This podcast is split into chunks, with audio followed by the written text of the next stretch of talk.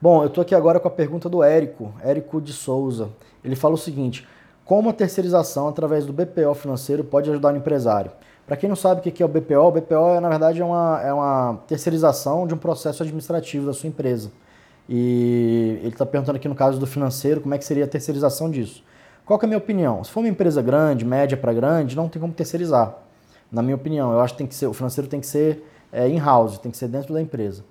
Se a pessoa estiver começando, estiver com uma empresa pequena e não tiver ainda condições de contratar um, um funcionário para o financeiro exclusivo, daí de repente eu sugiro que ele, que ele terceirize. Mas ele terceirize não para uma empresa para fazer isso, de verdade, assim, de fato.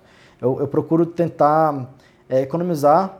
Então o que, que eu faria? Procuraria, procuraria financeiros que trabalham em outras empresas que entendam do processo do financeiro para pagar um valor menor Tipo assim, ah, você faz meu, meu financeiro por, sei lá, 300, 400, 500, 800 reais, mil reais, não sei. Para poder pagar isso, ele vai fazendo part-time dele. No momento que ele estiver livre, é, é uma pessoa que já conhece do sistema do, do, do, do, do, do que precisa fazer do financeiro da empresa e vai poder fazer no tempo livre dela. Então, nesse sentido, eu acho que vale a pena terceirizar.